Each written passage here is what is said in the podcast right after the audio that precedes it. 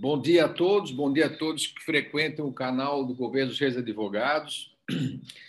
Fazemos lives há muito tempo já, especialmente na pandemia, tentando sempre ajudar ah, a pessoa, né? o cidadão, o empresário, trazendo informações valiosas. Né?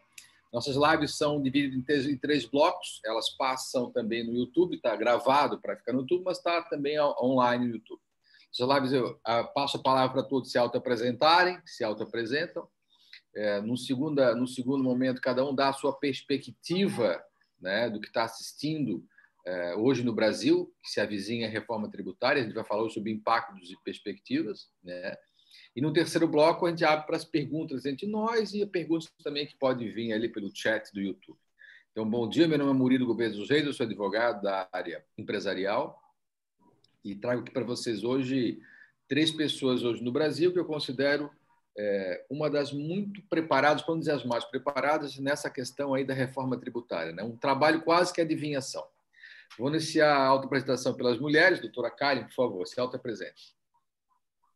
Bom dia, bom dia aos meus colegas, doutor Murilo, Ederson, doutor Anderson, prazer estar com vocês. Agradeço também a oportunidade. Meu nome é Karen Sigonas Vieira, sou advogada, tributarista, também especialista em gestão pública. A proposta hoje que a gente possa conversar, ter um bate-papo jurídico-contável a respeito da reforma que auspiciosamente aí está sendo aguardada e sendo muito falada no Congresso. A sua palavra, então, doutor Murilo. Doutor Ederson. Bom dia, meus amigos. Bom dia, Murilo, Karen, doutor Anderson. Eu sou Ederson Firmino, sou contador de formação, né, apaixonado por essa matéria, pela, pela questão da evolução do patrimônio das empresas e da sociedade como um todo. Uh, hoje também vamos participar desse debate, conversar um pouco sobre o, esse tema de reforma tributária, que é um, um tema extremamente importante e, e até uh, determinante para muitas empresas de seus rumos. Então, uh, tem muitos impactos, cada, cada, cada movimento pode refletir em um, um ponto diferente. então, estamos aí com, com autoridades como Murilo, como Anderson, com a Karen, para nós conversarmos um pouco sobre esse assunto. Muito obrigado. Doutor Anderson, fique à vontade, por favor. Bom dia, doutor Murilo. Uma satisfação estar contigo aqui, uh, aceitando o teu convite para participar desse, dessa conversa. Bom dia, doutora Karen. Bom dia, Ederson. Eu sou uh, colega do Murilo na CACB, eu sou vice-presidente da Federação, a Federação das Entidades Empresariais do Estado do Rio Grande do Sul. Eu sou advogado tributarista atuo na reforma tributária já há bastante tempo. E como disse o Ederson, aí temos uma janela de oportunidade, vamos ver se a gente aproveita, então, neste ano, para fazer a famosa reforma tributária brasileira. Né? Costumo dizer que a gente anda com uma pedra no sapato há décadas aí, e agora com essa questão da pandemia, talvez tenhamos que correr correr com uma pedra no sapato é muito mais difícil, né? Os nossos competidores estão sem pedra nenhuma. Ao contrário, estão com sapatilhas de corrida. Então, acho que é um tema extremamente atual e relevante, considerando esse contexto todo. Espero que possamos contribuir com o debate aí no decorrer desta manhã. Muito obrigado, muito obrigado a todos. Eu vou passar a palavra já para o Anderson, para ele fazer uma exposição. O Anderson está muito bem enfronhado, né, especialmente lá na CCB em Brasília. É, e o que nos preocupa muito, né, me parece, e aí já vou aqui colocar uma provocação para o Anderson, que é uma reforma pró-indústria, e aí não tem nada, o problema de ser pró-indústria, é que acaba jogando os tributos, pelo que eu estou percebendo, por o setor de serviços. Né? É, eu sei que é um debate ainda, mas esse joga o tributo para o setor de serviços me parece que vai triplicar o valor. Né? E esse me parece que é um problema grave que a gente tem que enfrentar e reagir para que fique uma coisa equilibrada para todo mundo. Né? Eu sempre fui muito contra é, o aumento de tributos, obviamente, né? mas eu sou muito a favor da otimização do Estado brasileiro, né? diminuição do Estado brasileiro, diminuição do Estado. Se você gasta menos, você pode, acaba cobrando menos tributo. Né? Porque a conta tem que ser paga em algum momento. Então, acho que o problema raiz é esse, né? O Estado virou é, um, um, demolidor de dinheiro, né? engole o dinheiro de tal maneira. Então, a gestão do Estado, a gestão do dinheiro, essa sim vai facilitar o equilíbrio melhor é, e é melhor é, é, trabalhar com os tributos que se recebe. Do contrário, vai ter que aumentar tributo, não tem solução. Então, já queria deixar essa provocação no ar e passar a palavra para o doutor Anderson, aí, que é o nosso principal palestrante de hoje. Interessante, Murilo, essa tua reflexão, de fato. Uh, hoje nós temos que fazer uma análise relativa da carga tributária, né? Relativa em que sentido? Em relação aos nossos competidores. Eu falei nisso uh, no início, porque esse é o principal problema, né? Se nós tivéssemos uma carga tributária equivalente a outros países, nós teríamos competição uh, em mesmo uh, patamar com, com países da América Latina e do BRICS. Hoje, aí trazendo alguns elementos para o nosso debate, apenas para recordar, hoje a nossa carga tributária está em torno de 33% do PIB, né? Só para a gente resgatar um pouquinho do histórico, na década de 90, nós tínhamos um, uma carga tributária no patamar da América Latina, que é em torno de 20% do PIB, 24% ali no governo do Fernando Henrique. De lá para cá, nós aumentamos violentamente, né? Houve até uma modificação do critério de cálculo, nós poderíamos estar em 35, 36, alguém pode dizer, ah, mas a gente já teve em 36. Sim, aí se mudou o critério, até o Ederson deve ter acompanhado isso, a, doutora Karen, se mudou o critério, e aí, de acordo com o novo critério, hoje nós estamos com 33% uh, por cento do PIB, dados de 2019. Uh, isso nos tira da competição em relação à América Latina. Isso nos leva, nos tira da competição em relação a, a países do BRIC, uh, dos BRICS, né? Isso nos coloca num patamar de carga tributária de países nórdicos, Suécia, Noruega, Finlândia, com serviços, outro nível de serviços totalmente distintos do que a gente vê hoje. Então, sim, Murilo, há um Estado grande que gasta uh, mal. Uh, também, ao lado disso, um número uh, excessivo de direitos, obviamente, concedidos pela Constituição Federal de 88. Não dá para descuidar desse aspecto. A Constituição veio como uma Constituição garantista, e, obviamente, o Estado, tendo que fazer frente, ele precisa extrair riqueza. Ocorre que, ao lado disso, da extração de riquezas, nós vimos ao longo desse período também uma série de restrições estabelecidas e normas uh, infraconstitucionais sendo postas em detrimento de direitos e garantias uh, consolidados na Constituição e que, infelizmente, o judiciário deu guarida. E aí eu vou dar um exemplo que toca muito uh, ao, ao sistema atual, que é a questão da não cumulatividade. A não cumulatividade no que tange ao ICMS, por exemplo, ela, ela é uma regra constitucional. Os estados limitaram essa regra e vêm postergando, por exemplo, a utilização de créditos uh, de aquisição de, de bens de uso e consumo, a própria energia elétrica, ou seja, uh, questões que a Constituição já teria dado. O que, que, eu quero dizer com isso? Eu quero dizer que há um, há um, há um, não é somente o legislador, há um ambiente que ao longo do tempo foi se formatando em proteção do Estado. O Estado tinha que dar direitos e garantias e levava a carga tributária, o judiciário protegia. E essas limitações acabaram criando um emaranhado de normas que hoje o, estádio, o Estado, ente público, ele é o principal litigante do judiciário. Se nós falamos na crise do judiciário, essa crise passa muito pela questão tributária. Então, nós temos uma burocracia que emperra violentamente o país.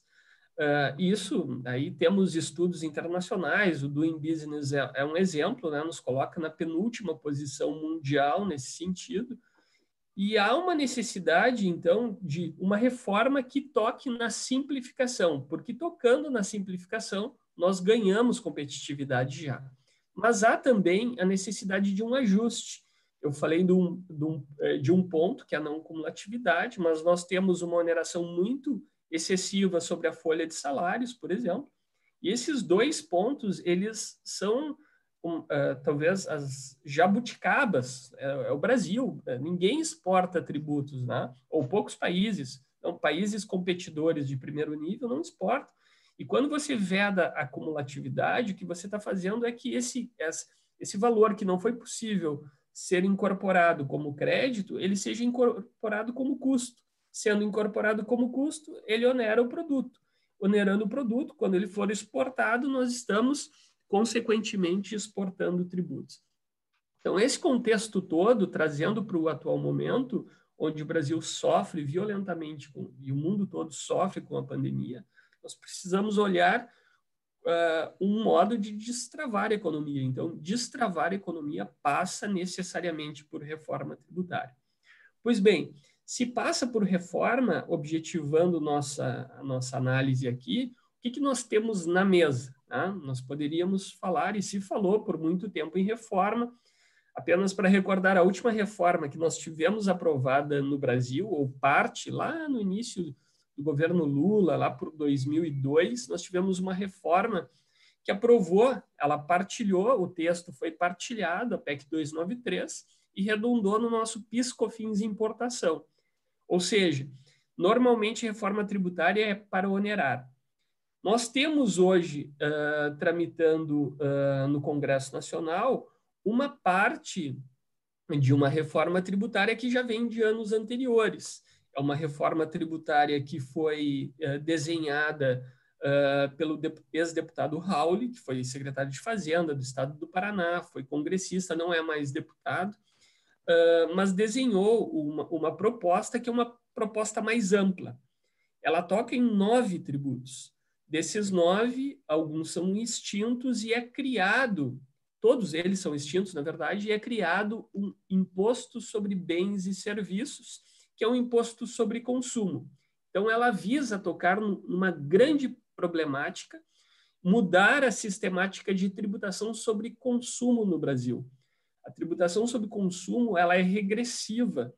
Eh, ela tem elementos como a seletividade para uh, diminuir esse impacto, mas ela acaba sendo extremamente uh, onerosa, especialmente para as classes menos favorecidas. Então, o mundo todo ele não baseia a tributação no consumo.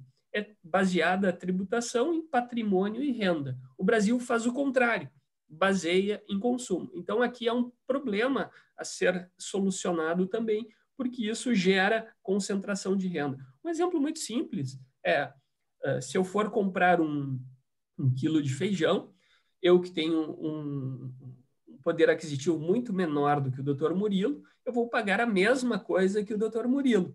Então, há aqui uma diferença de uh, capacidade contributiva e ainda assim os dois serão onerados da mesma forma. Estendendo isso para quem recebe, por exemplo, um salário mínimo e quem recebe 100 mil reais por mês, nós vemos o impacto que isso causa nessa diferença. Alguém poderia levantar, ah, mas nós temos lá na Constituição o princípio da seletividade. Poderá ser uh, seletivo, né, aplicado a seletividade em decorrência da essencialidade do produto. Aí eu dou dois exemplos clássicos que estão sendo discutidos no judiciário, que é a energia elétrica e as telecomunicações, que hoje são essenciais. Os dois têm alíquota majorada. Então, esse é um... E aí o baixa renda usa... Alguém pode dizer, ah, mas energia elétrica, Anderson, até um determinado uh, número, tu tem uma tarifa favorecida, sim, mas tu aplica a mesma alíquota. Então, tem questões que no Brasil elas não estão equacionadas e a proposta do deputado Raul é tocar nisso, aí substituir os impostos sobre consumo, basicamente I, uh, ICMS, ISSQN, IPI, PIS e COFINS, por um IBS. Toca ainda em outros tributos, como contribuição social sobre o lucro líquido, salário e educação, IOF, tocam em outros tributos também, e deixam de existir esses outros tributos e passa a existir um IBS. Essa proposta ela tramitou na Câmara dos Deputados, ela foi aprovada em uma comissão de Constituição e Justiça e no final do ano de 2018 ela foi aprovada inclusive numa comissão especial, ou seja, ela estava pronta para ir a plenário. Aí vem a nova legislatura, 2019, o deputado Raul não se reelege, temos o presidente Rodrigo Maia. Rodrigo Maia elege uma bandeira que é a bandeira das reformas, assim como já vinha a reforma trabalhista tramitando, previdência, temos a pendência agora da administrativa, e o deputado Baleia Rossi, ele resgata, um, ele resgata um texto do Centro de Cidadania Fiscal de São Paulo, que é uma proposta que, ao invés de ser mais ampla, como a proposta do deputado Raul, é uma proposta mais concisa. O, o Centro de Cidadania, uh, Cidadania, Fiscal de São Paulo é um think tank, ou seja, um, uma entidade que se uh, dedica ao estudo de uma determinada matéria, tributação no Brasil, e fez um estudo onde aponta que o principal problema é a tributação sobre consumo. Então, ao invés de ele focar numa proposta mais ampla, ele faz uma proposta, o CECIF faz uma proposta mais direcionada, só tributação sobre consumo. E aí pega esses cinco tributos que eu referi anteriormente, CMS, ISSQN, IPI, PIS e COFINS, e cria um IBS, Imposto sobre Bens e Serviços. Uma sistemática muito mais simples, muito simples. Eu vou tocar sobre alguns pontos centrais, para não me alongar aqui uh, na exposição. Primeiro, esse, uh, esse imposto ele será não cumulativo, ou seja, crédito absoluto, crédito financeiro, né? Para quem está acostumado, o Ederson ali está tá bastante acostumado com essa, uh, com essa nomenclatura, a doutora Karen também. O que, que é? Pagou, se credita. Está relacionado à atividade, ele vai se creditar imediatamente. Exportações. Exportou, hoje tu tem que lançar, uh, tu tem limites para o lançamento de crédito, tu tem restrições para transferência do saldo credor, exportadores, a partir do novo tributo, não. Você tem automaticamente 60 dias o crédito uh, integral do valor do ICMS nas exportações, ou seja, crédito amplo e restrito. Você tem uma extinção integral de todos os incentivos fiscais. Esse é um ponto bastante importante. Quem é mais afeito ao ICMS pode já uh, levantar a, a questão, mas Anderson, há pouco tempo nós tivemos uma discussão sobre a manutenção dos incentivos na Lei Complementar 160, Convênio 190. Sim, para o ICMS. Aprovado o IBS até a sua extinção, naturalmente, até a extinção do ICMS, ficam válidos esses benefícios e à medida que ele for substituído pelo IBS, esses incentivos acabam. Mas, Anderson, como é que nós vamos fazer para atrair empresas? O grande problema é que a atração de empresas hoje, ela passa por uma guerra fiscal, como acompanhamos, a, a Lei Complementar 160 visa coibir isso. E o novo sistema, ele, ele, ele não proíbe o incentivo, ele proíbe o incentivo fiscal. Mas os, os estados, os entes públicos, municípios também, que fazem uh, corretamente esse, essa política de atração, eles continuam podendo se utilizar do incentivo financeiro. O que, que nós ganhamos como população com isso? Ganhamos em transparência. Ou seja, final do ano nós teremos o orçamento, meio do ano teremos inclusive a apresentação do orçamento, mas no final do ano nós saberemos o que, que foi uh, proposto para o ano seguinte de incentivos por setor, ou seja, uma determinada fábrica recebeu tantos milhões, outro setor recebeu tantos milhões, e a sociedade pode, uh, olhando isso de uma maneira transparente, criticar e propor aperfeiçoamentos. Olha, entendo que esse setor não merece ser mais incentivado, precisamos incentivar um outro setor, ou seja, dar mais transparência. Por que isso? Hoje uma isenção ela é tão ampla que nem o próprio Estado, e vimos isso na Lei Complementar 160, consegue prestar a informação sobre o valor que ele está desonerando com aquela isenção. Então, assim, essas questões, elas são, de uma certa forma, resolvidas e você passa a ter um número claro do incentivo que é concedido. O cálculo não é mais por dentro, ou seja, hoje o ICMS tem o próprio ICMS na sua base de cálculo, ele não, não terá mais ou seja, uma mudança de patamar no IBS. Essa transição que eu referi anteriormente se daria com a instituição de uma alíquota de 1% nos primeiros dois anos para verificar o potencial de arrecadação. Então, no marco zero se estabeleceria uma contribuição. Uh, essa contribuição ela vige a alíquota de uh, 1% sobre os primeiros dois anos e se pega o valor total da arrecadação no ano anterior à implantação do IBS. Hoje teríamos, digamos que se fosse aprovado neste ano, teríamos o ano de 2020, talvez tenha algum ajuste por, por conta da pandemia uh, na, na redação da proposta, mas o que, se, o que se pretende, independente do ano, é pegar o total da arrecadação. Então, vou dar um exemplo uh, concreto. Temos 100% da arrecadação hoje, e esse é um grande problema do Brasil, com cerca de 70% concentrado na União. Então, a alíquota, teoricamente, uh, que caberia à União seria um pouco maior. No entanto, nós temos as transferências uh, de tributos, né? transferências uh, entre os entes. É esse valor total, considerando as transferências, que será o que dará o percentual que caberá da alíquota a cada ente. Então, vamos dar um exemplo. Digamos que se cobrou por dois anos e viu que a alíquota, considerando a alíquota de 1%, que chega aos 100%, tem que ser 25%. Né? Ou seja, eu cobrando um, eu cheguei a, a um percentual lá determinado, vejo que para chegar a 100%, em vez de 1%, eu tenho que cobrar uma alíquota de 25%. Essa alíquota é dividida, então, entre os três entes. O que se estima é justamente isso, que a alíquota seja 25%, que o, uh, os municípios fiquem com em torno de 2%, os estados fiquem em torno de 12% a 13%, e o restante, 9% a 10%, ficaria uh, com a União. Essa divisão, ela, ela, é, ela parte da estrutura atual, vejam só. Só que tem alguns pontos muito importantes, muito importantes, e aqui eu já, já vou uh, encerrando, doutor Murilo. Depois vou só passar sobre, falar um pouquinho sobre a, a, a CBS, né, a contribuição que o governo federal propôs, mas eu queria alertar sobre esse tema. Nós temos aqui na, no IBS uma modificação da estrutura de competências no Brasil. O que quer dizer isso? A competência tributária no Brasil, para aqueles que não, não, não são afeitos à matéria tributária, ela é chamada competência fechada, ou seja, a Constituição determina um tipo sobre o qual pode ser cobrado o tributo. Por exemplo, prestar serviços para o ISSQN previstos na Lei Complementar 116.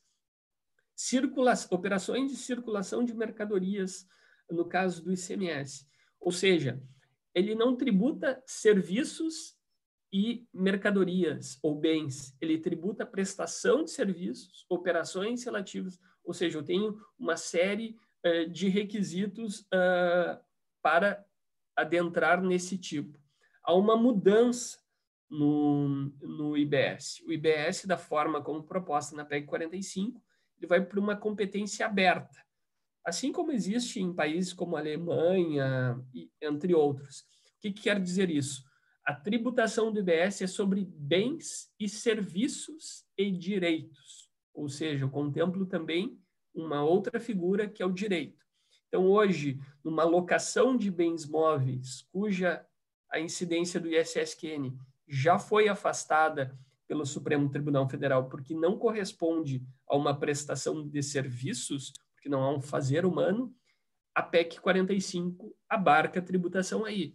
Abarca a tributação na importação de direitos, abarca a, a incidência do IBS em várias operações hoje uh, na economia digital que não são tributadas. Então, há uma ampliação extremamente uh, significativa da competência tributária com o novo IBS. Isso dará um alargamento da base tributária. Esse alargamento, ao nosso ver, contribuirá para a redução, uh, caso aprovado assim, porque ainda há uma discussão uh, no Congresso Nacional, dará uma ampliação da competência tributária para a incidência do IBS. E aí vimos uh, nessa discussão a PEC 45 tramitando na Câmara dos Deputados, aquela PEC do Raul que eu referi anteriormente, como não andou uh, Sen na Câmara dos Deputados, o Senado resgatou ao longo de 2019 como uma proposta do Senado, e tínhamos as duas tramitando no final de 2019, quando uh, os dois presidentes, Rodrigo Maia e Alcolumbre, uh, concordam na constituição de uma comissão mista para reunir os dois textos e chegar a um consenso de uma proposta a ser submetida aos plenários. Lembrando que, tratando-se de proposta de emenda à Constituição, são dois turnos em cada casa. Então, essa, essa comissão passou a se reunir a partir de fevereiro de 2020. Em março veio a pandemia, foram suspensos os trabalhos, que foram resgatados agora no final de julho.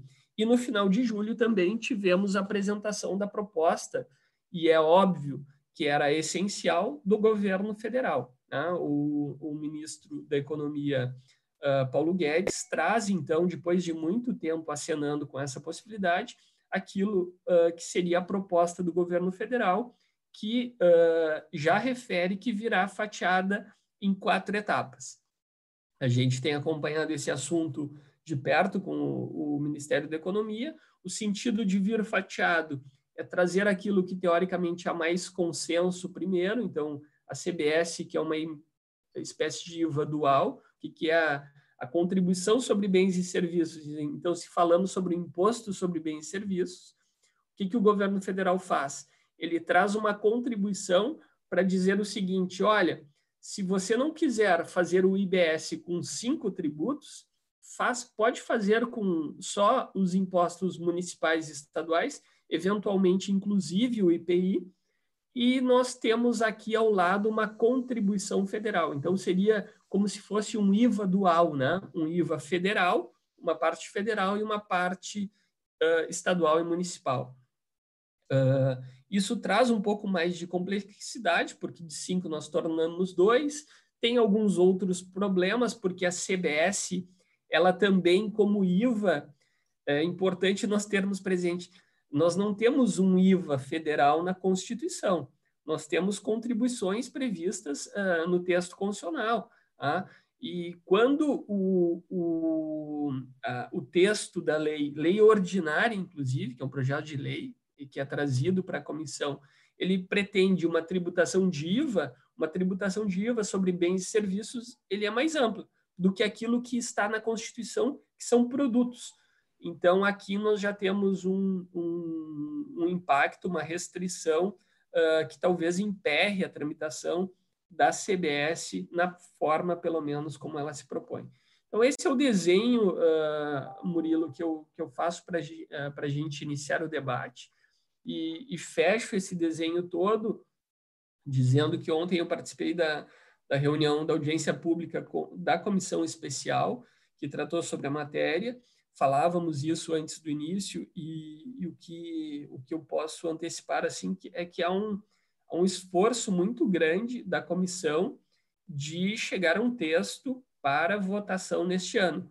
Se será aprovado ou não é uma é, um, é algo que nós não podemos precisar, mas que há um esforço sim para para se ir adiante com a reforma tributária é, é uma é uma é uma realidade hoje uh, diferente do que nós vimos em momentos passados. Então, só saudar a iniciativa mais uma vez de vocês estarem uh, debatendo o tema, porque é um tema que certamente impactará os mais diversos setores da sociedade.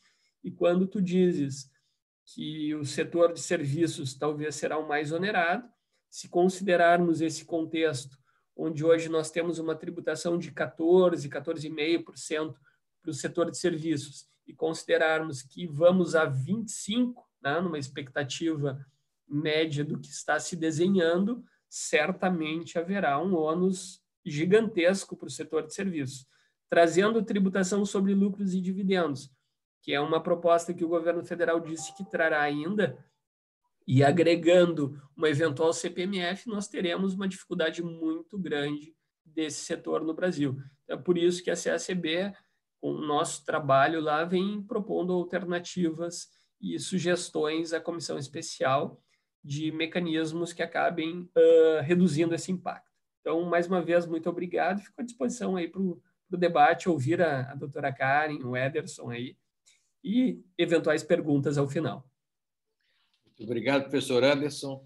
Ederson Firmino, queria ver a tua opinião, que é um contador experiente, né? um, um rábula do direito, né? vamos colocar assim. Fala um pouquinho, Firmino, depois eu passo para a Karen. Bom dia, amigos. Bem, o falar após essa aula do Dr. Anderson, a responsabilidade fica muito grande, então vou, vou me, me restringir a, a, a passar uma visão mais ampla do que eu vejo nos impactos gerais para as empresas, para os negócios como, como um todo. Né? Hoje, é, toda a carga tributária e toda a complexidade tributária para todos os segmentos, ela é muito abrangente, realmente. Colocar aí que nós temos 33% de tudo que se produz como tributo é um valor extremamente expressivo. E isso, quando você fala, imagina, olha, do tudo que eu faturo, do que eu produzo, 33% eu já tiro ele do meu negócio. Por quê? Porque ele é, é, já é tributo destinado e carimbado que, que passa para as empresas e o que vem para as empresas? Uma necessidade de organização tributária. E essa organização tributária, ela passa por entender o que ela tem que pagar, mas também por todas as obrigações que vêm junto com esses pagamentos, para elas poderem estar informando da maneira correta, poder estar aproveitando da maneira correta todos os créditos. Quando nós passamos, por exemplo, pela proposta CBS, é um, um, uma proposta, como o doutor Murilo comentou, como o doutor Anderson comentou, que para as indústrias traz até uma justiça tributária. Por quê? Porque envolve e coloca no, no contexto tributário todos os insumos para crédito, o que hoje não é verdadeiro. Né? Hoje, muitos dos itens, eles não podem ser creditados. E isso gera, sim, uma evolução e um aumento de carga tributária. Quando nós olhamos para as indústrias e vemos a, a, a justiça de ela poder aproveitar e poder entre, em, em, colocar todos os insumos que no anterior, na etapa anterior, pagaram, uh, tiveram incidência tributária, e aí poder se acreditar disso, tem-se uma justiça tributária. Porém, quando nós vamos aí para vários setores de serviço, para vários outros segmentos empresariais, aí nós vemos o seguinte: essa, esses outros não têm tantos insumos quanto as indústrias. E aí a justiça tributária não é tão verdadeira para esses, considerado o contexto atual. E aí, fatalmente, temos uma, uma evolução e um aumento de carga tributária para esse segmento, para essa classe a trabalhar a distribuição, trabalhar a renda, trabalhar a, a, a justiça tributária enquanto capacidade de contribuição importante? Sim. Só que esse impacto tão forte para todo o segmento de serviço, para todo o segmento de uh, empresarial que não tem tantos insumos, desestabiliza um pouco a economia. E aí esse item eu entendo e vejo que ele é, é importante ser tratado e ser pensado muito. Por quê? Porque isso exigirá que as empresas se reorganizem estruturalmente, se reorganizem em seus negócios, em seus processos, para poder passar por essa transição, que acontecerá necessariamente.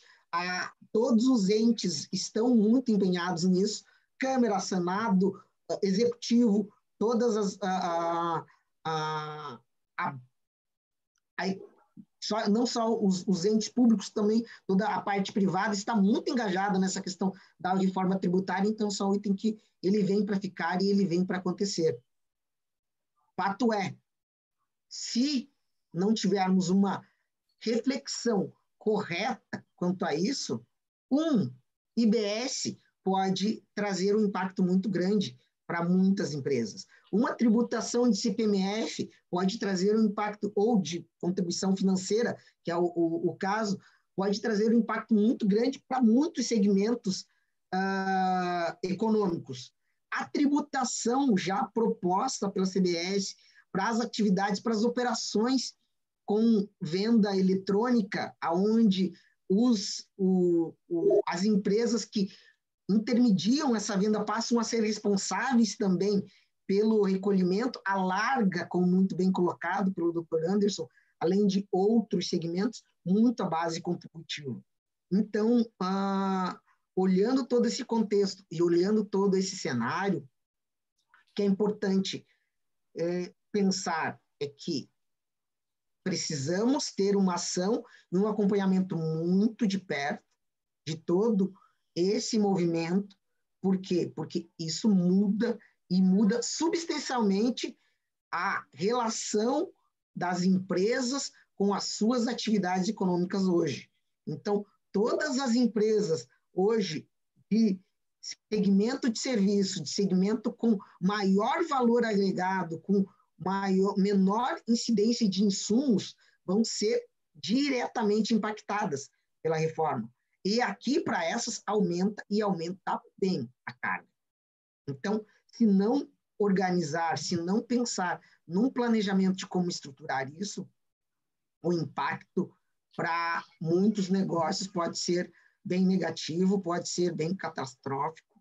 Então, ah, esse é o meu ponto, essa é a minha visão de maneira ampla do tudo que vem acontecendo, do tudo que vem sendo proposto. A proposta, ah, como um todo, simplifica em muito a forma de se operar tributariamente. Então, um dos problemas nós que a complexidade tributária ele é sanado, porém de outro lado ele traz uma necessidade de organização do, dos negócios para que eles não tenham viabilidade econômica por conta da carga tributária.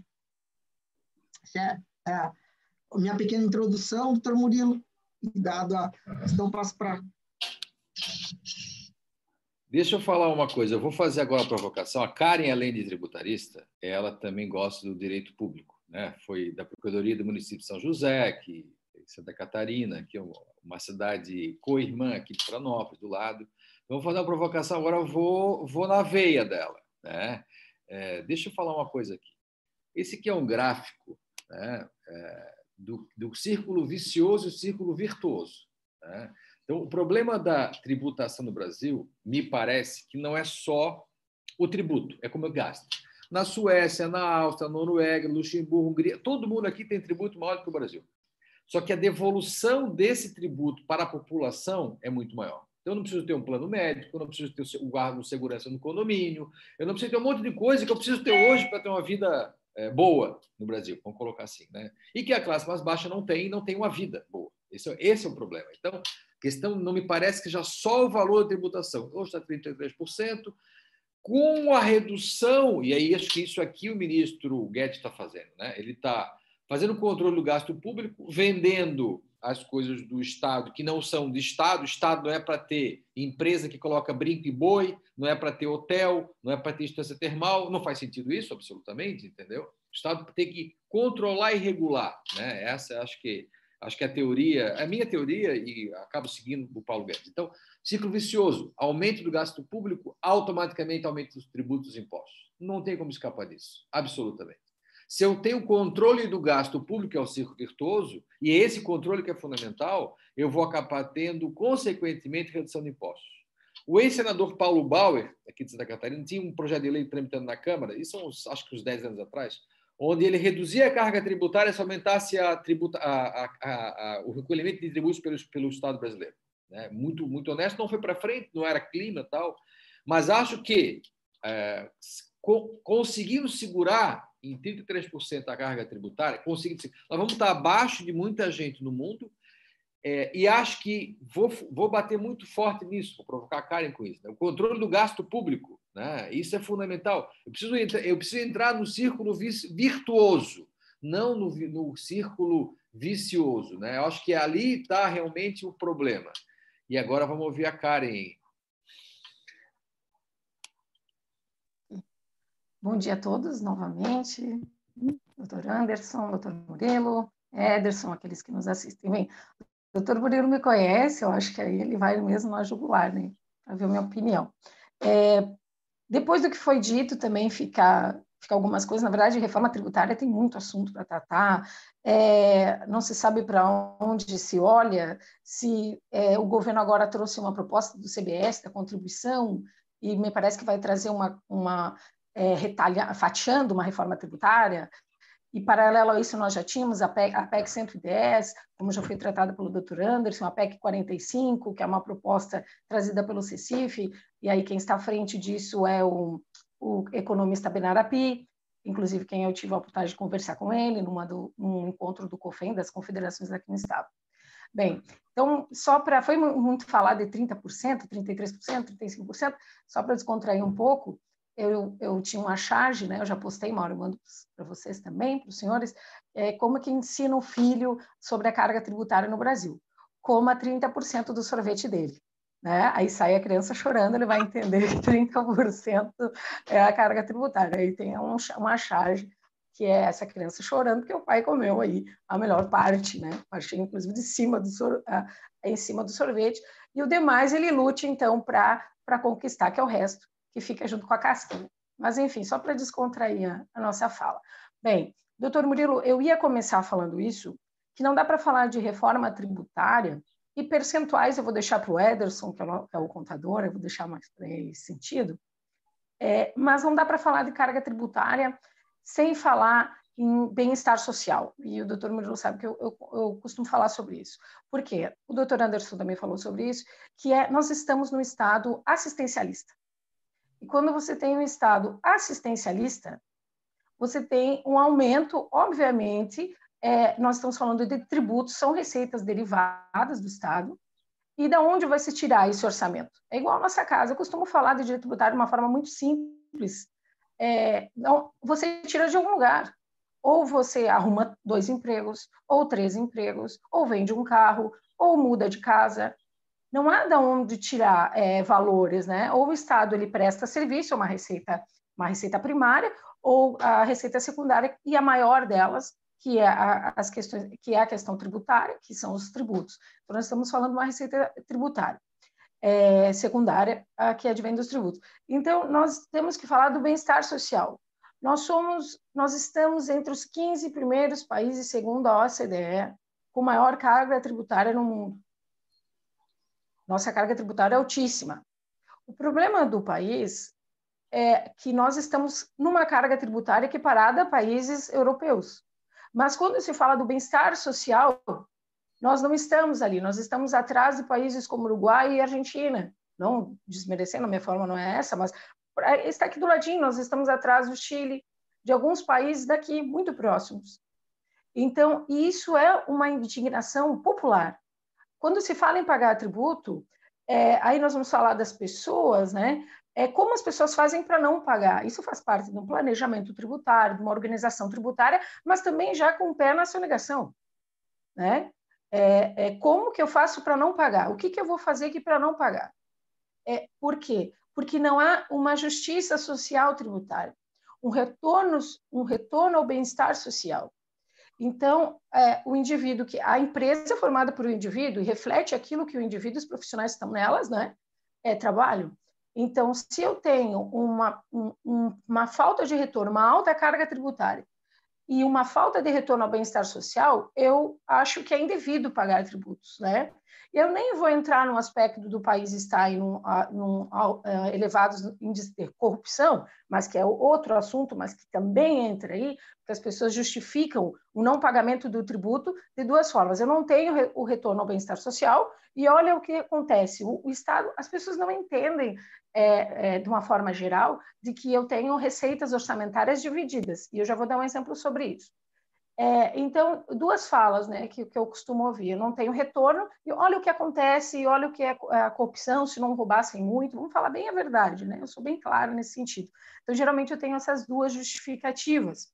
E, e não tem como eu falar de questões tributárias sem falar em gasto público e sem falar no bem-estar social. Dr. Anderson falou de algo, o, o Brasil, nós estamos falando do setor de serviços, que ele representa em torno de 70% do PIB do PIB do país. Tá? Então, nós estamos falando de consumo de serviços e a, a, aquela pessoa, o quanto custa para uma pessoa ir no, ao mercado uma pessoa que tem uma renda de 20 mil reais e quanto custa para o brasileiro, que é a média nacional, a maioria das pessoas ganha até R$ 1.500, uma boa parte, nós estamos falando num país que a maior parte do país ganha até R$ 1.500, nós estamos falando de um salário, numa, um salário e meio a dois salários. Quanto custa? o, o, preço o preço do produto é algo, mas quanto custa no meu bolso? Né? Embora as pessoas até R$ 1.500 tenham uma renda, ela não, não paga algum determinado tributo, por exemplo, imposto de renda, mas o quanto custa para ela? Né? Então, a, a reforma tributária, é, ela deve analisar esses pontos. É, e me parece que a, a proposta de reforma tributária, que é encaminhada, então, é, pelo Balear Rossi, por conta desse estudo do, do, do CECIF, do Bernard Api, ela vem, ela pretende fazer isso, que é, é, é, tirar todas as distorções, eu vou por partes, porque é muito assunto, eu me empolgo muito, falo bastante, então, tentar tirar qualquer tipo de incentivo e fazer com que tanto o setor de serviços quanto a compra ela seja de forma justa. Uma das justificativas que, que foi tratada pelo CECIF é por que, que o setor de serviço ele é menos onerado do que uma compra de um produto. Claro que nós não podemos comparar, e eu vou comparar com uma forma bem, bem precária, por exemplo. Por que, que um advogado, nós estamos no setor de serviços, ele pagaria menos que uma compra de uma geladeira? E uma das coisas que é isso tem se falado, obviamente que nós não podemos comparar é, trabalho técnico, profissional, com um trabalho, com um produto simples de compra. Mas essa é a visão da proposta, uma das, das PECs, que é a PEC 45 que vem trazendo, então, a aglutinação de cinco, de cinco tributos. É, uma das propostas que se fala no país e que nós estamos no caminho, ou eu achava até antes do, do governo trazer essa proposta fatiada em quatro, em quatro fases, é a simplificação. A OCDE, a Organização Internacional Econômica Internacional, que o Brasil é, é, ainda não integra, mas acompanha, fez um relatório do Brasil e um desses, nesse relatório aponta que o Brasil gasta, e aí o Ederson vai saber, ficar parte contábil também, todo o setor fiscal, até duas mil horas. É, entre outros países que gastam bem menos que isso. Com o quê? Com obrigações acessórias. Porque são tantos tributos de forma separadas que o setor fiscal e a contabilidade é, tem muitas obrigações acessórias, sejam municipais, estaduais e federais. Então, a análise uma, da simplificação é a reforma tributária. Um dos pontos principais é a simplificação. Diminuição de horas, doutor Morelo, do que se gasta no país é, para se pagar tributos, certo?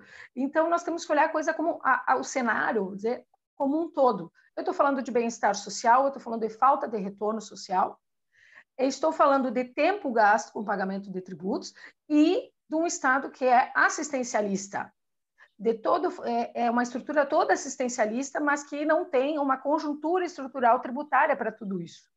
Né? E, e deixa eu, comentar com vocês o seguinte: ontem ainda estava vendo uma, é, uma reportagem sobre esse auxílio de 600 reais e o presidente da República comentou o ideal é a, que se é, quem defende, né, é que esse auxílio vá até o final do ano até dezembro, por conta do cenário que nós estamos passando agora, por conta da situação da pandemia. É, nós estamos falando de milhões de pessoas que eram autônomas, que são autônomas e que não têm muitas vezes o que colocar na mesa. E esse é um cenário que nós precisamos avaliar. Elas não têm que colocar na mesa, gente. Nós estamos falando de pais de família. Então, mais do que foi falado pelo presidente, nós não temos recurso. Como é que você explica para uma pessoa leiga nós não temos recurso? Né? O leigo ele não sabe que nós temos destinação é, orçamentária para cada fim específico. E isso indigna as pessoas. Mas como? Eu pago meus tributos, eu paguei meus impostos, se eu não, se eu não pagar, podem, é, se eu não recolher, se eu não pagar, vou falar o termo que é utilizado, né, comumente utilizado, se eu não pagar, podem penhorar minha casa, podem penhorar meu salário, é, as pessoas ficam preocupadas. Aí você se vê numa pessoa que ficou sem o seu emprego ou que tinha era autônoma e está recebendo esses valores de 600 reais, e este mês me parece que pelo governo, pela, pelo executivo, é, não, não terá mais essa proposta até o final do ano, seria um valo, valores menores. É, e é difícil explicar para as pessoas isso, né? Então, nós estamos, essa é mais uma ação assistencialista. Mas tem que se ter recurso para se ter para ter esse assistencialismo, tem que ter recurso para se manter é, o é, sistema único de saúde, se manter universidades federais, se manter é, é, universidades estaduais, tudo isso é com recurso do Estado, né? Segurança pública, tudo isso, tudo isso. E eu não estou dizendo se é devido ou não, estou falando da, da questão assistencialista do Estado. E paralelo a isso, é mesmo eu tendo um, uma escola do Estado, eu prefiro colocar meu filho numa escola particular, né? Eu digo nós como um todo. É, ou eu acredito, eu acredito que o ensino é melhor. Ou mesmo eu tendo essa alta carga tributária, eu tenho que ter um porteiro, uma cerca elétrica, ou tenho que estar vivendo sempre a, a, a postos do que pode acontecer na minha casa, na minha família.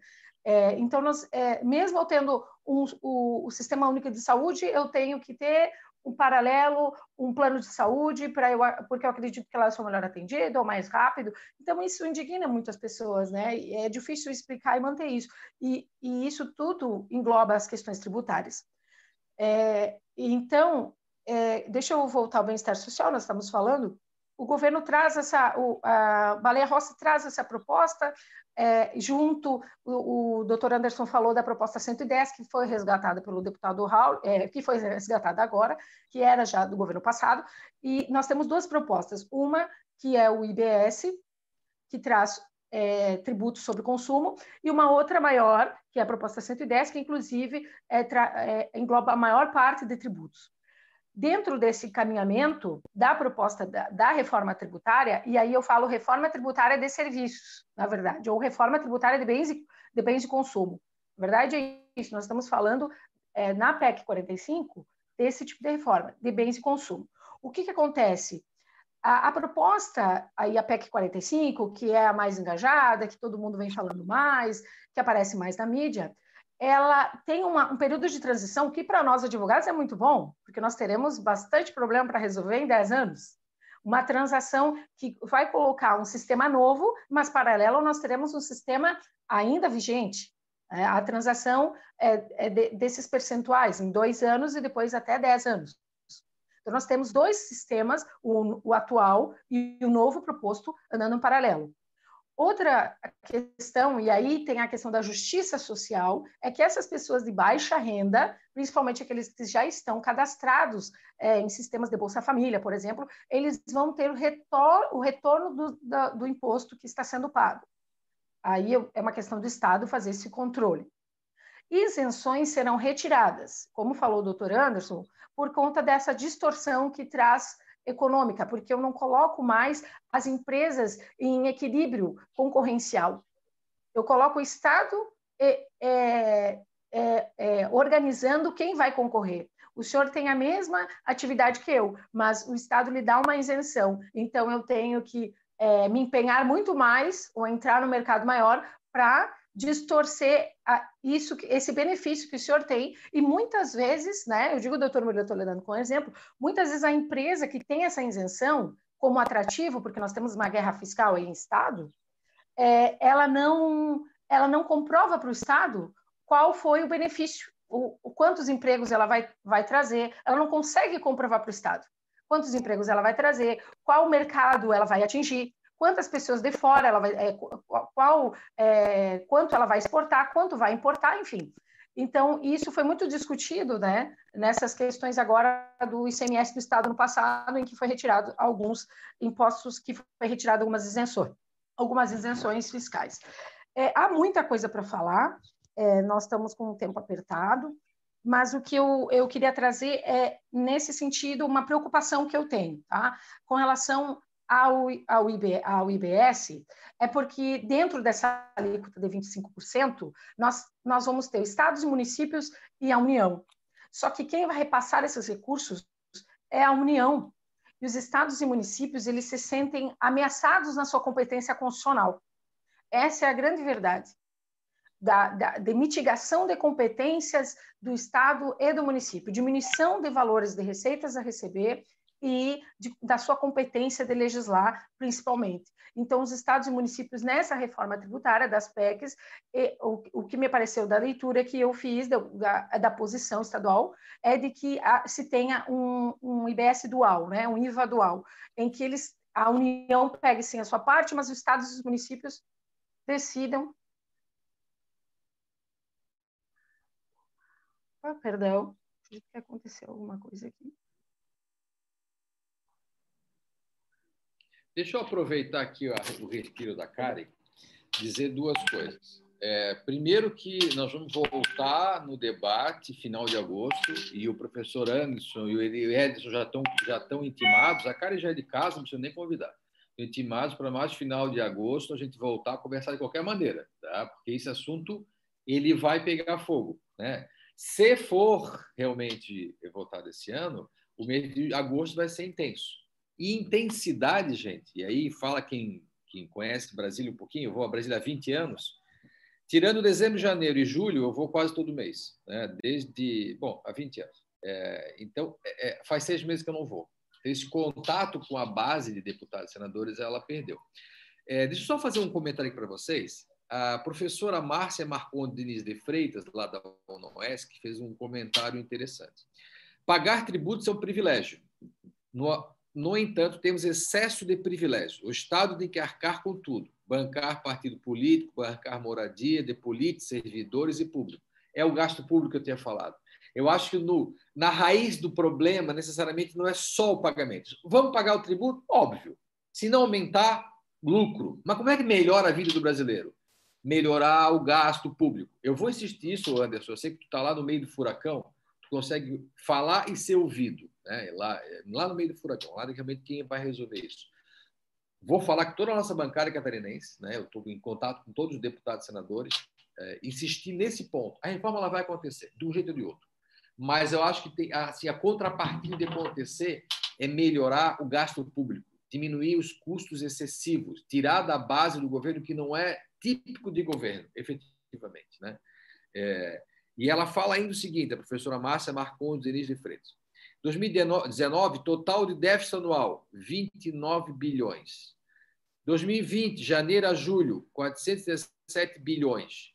E assim vai, gente. Né? Então, a gente tem que realmente é, é, é, entender que a reforma tributária ela simplifica, ela ajuda a trazer de volta para cá é, o investidor internacional, que ele fica assustado como é que começa a pagar esse tributo, né? Mas eu vou discutir lá em julho com vocês, lá no final de agosto com vocês, um pouquinho sobre a relação de tributos e investimentos no Brasil. Né? Lá em 1995, qual é a relação de, do PIB, de tributos e de investimentos no próprio Brasil? Sem investimento não, não, não vai para frente. Vou falar também um pouquinho com vocês sobre essas, essa coisa que, que o Anderson falou, que eu acho fantástica na teoria, né? que é tirar o incentivo fiscal para entrar no incentivo financeiro. Anderson, eu acho isso fantástico, vai ficar... Eu vou entender uma coisa que eu nunca entendi, né? É, mas eu fico medo com uma coisa que eu vi algumas vezes, né? é, o clientelismo e o favorecimento de algum tipo de segmento de indústria, especialmente. Né? Como que eu vou controlar isso?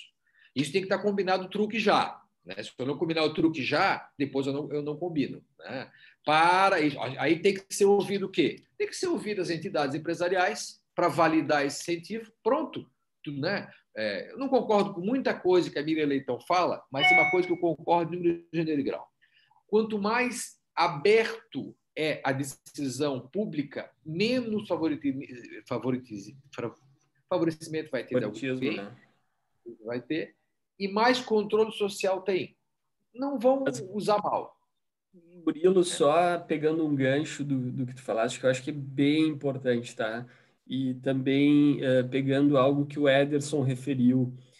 Uh, a pandemia, hoje, e, e, do comentário que veio da, da nossa audiência muito preciso, acho que tem um aspecto muito importante, pessoal, muito importante. O déficit do Brasil, estimado para agora, para o ano de 2020, era em torno de 120, 130 bi no final do ano. Nós vamos para mais de um trilhão de reais. Mais de um trilhão. Então, assim, mais do que uh, ajustar a, a máquina tributária, vem sim uma necessidade de enfrentamento desse déficit. A gente, e o, o ministro Paulo Guedes, em alguma medida, coloca isso quando uh, coloca a pauta da CPMF, ou Imposto sobre Transações Financeiras, ou enfim, como quiserem chamar, que não chegou ainda, por isso que a gente não tocou aqui. Então, uh, eu queria reforçar a necessidade de nós atuarmos no, no debate todos, todos são líderes aqui que nos assistem, que estão em entidades empresariais. O debate, pessoal, o debate vai ser travado e ele vai avançar. Ele pode não avançar no todo, mas alguma coisa vai avançar. E para nós não termos um impacto extremamente negativo, nós precisamos atuar. E aí eu queria pegar dois ganchos da fala da Karen muito rap rapidamente, Murilo. Primeiro, sobre a questão social. Se nós pegamos retirada de incentivos fiscais, e aí nós pegamos cesta básica, né? Cesta básica é tocada por esse aspecto. E pegamos o acréscimo de uma alíquota que vai a 25, você pensa um item essencial, então dei o exemplo lá do feijão, que sai de um tributações são variadas, mas uma carga de 7, que é o normal, né? Carga de cesta básica de 7, e vai para 25. É, para aquele que compra hoje o feijão, compra dois sacos, três sacos por mês, ele vai comprar um, tá? porque o poder aquisitivo dele não vai variar, ao contrário. Aí o mecanismo que é instituído pelo, pela PEC 45 é um mecanismo de devolução. Tá? Um mecanismo, usando as tuas palavras, que funciona muito na teoria, né? É, que é, eu vou pagar lá na primeira vez, depois vou ter lá, semelhante ao Bolsa Família, o cadastro único, nós vimos o problema do Bolsa Família, semelhante à assistência emergencial, nós vimos o problema da assistência emergencial, que me parece são dois os principais. Primeiro, fraude. Tá? Aqueles que não precisam se beneficiam. Segundo, é o que precisaria se beneficiar que não tem acesso. Então, esses dois problemas, ao meu ver, e é isso que a gente está debatendo lá, justificaria a manutenção de uma carga específica para esses itens de cesta básica. Ao lado disso, que nós estamos uh, colocando, eu coloquei a alíquota de 25, lembro que na PEC 45 é uma única alíquota. Na PEC 110, não. Na PEC 110 podem ter outras alíquotas. Mas na PEC 45 é uma única alíquota para todos os itens. É daí que surge o problema que nós referimos sobre o impacto do setor de serviços. Então, o que, que nós estamos trabalhando? Estamos trabalhando com uma alíquota intermediária. Então, nós queremos sair do pior sistema do mundo, né? onde nós gastamos 1.500 horas, somos o penúltimo em termos de burocracia, para o melhor sistema no mundo. Alguém poderia perguntar, tá, mas Anderson, onde é que vige esse sistema? Hoje, o único país que tem um sistema semelhante à PEC 45 é Nova Zelândia. É muito bom, é simples, não tem discussões sobre não cumulatividade, reduz aquele, aquela discussão judicial e administrativa, uma única alíquota, tu não tem discussões sobre enquadramento, mas essa tramitação do zero para o 100 nos parece um, um, muito agressiva para o sistema tributário como um todo. Então, o que nós estamos propondo, Murilo, e aqui deixo uh, já fazendo minhas considerações finais, é o engajamento de todos para que nós tenhamos um meio termo que possibilite um avanço. Eu acho que é, é dado já que nós não podemos uh, conviver com um sistema tão burocrático, precisamos avançar, precisamos ocupar essa oportunidade para evoluir no sistema tributário, mas nós não podemos também atacar uh, setores que são essenciais, não só para a economia de hoje, mas para a competitividade do Brasil no futuro, que é o setor de serviços e o setor da inovação. Gente, fantástico. Vou tentar aqui manter na nossa uma hora para não exceder, mas eu vou fazer uma convocação, uma intimação judicial aos quatro final do mês de agosto, começo de setembro. Já na semana que vem eu vou tentar marcar data para todo mundo botar na sua agenda. Vou ampliar um pouco o debate e o tempo, obviamente, fazer uma hora e meia. Vou chamar mais gente aqui de Santa Catarina. Vou contar com a ajuda dos gaúchos, né? os dois gaúchos aqui presentes, né? o Anderson e a Karen, porque a minha preocupação é a do Anderson. Eu preciso, todo mundo sabe o que está acontecendo. A nossa tarefa, nossa obrigação como advogado passa por aí também. Todo mundo está bem informado, então vamos se mexer. Não se mexer, não reclama depois. Nós vamos dar um jeito na nossa vida. Nós, nós precisamos defender o empresário. Gente, muito obrigado, professora Karen, professor Anderson, professor Edson Firmino. Muito obrigado mesmo. Estão intimados judicialmente para final de agosto, começo de setembro, a gente fazer uma outra live um pouco mais ampliada, com notícias diferentes, já com mais evoluindo lá dentro da Câmara e do Senado, para a gente ver onde é que isso vai chegar. Gente, muito obrigado mesmo. Estou devendo a vocês. Muito obrigado. Forte abraço a todos. Obrigada, doutor Murilo. Obrigada. Até mais.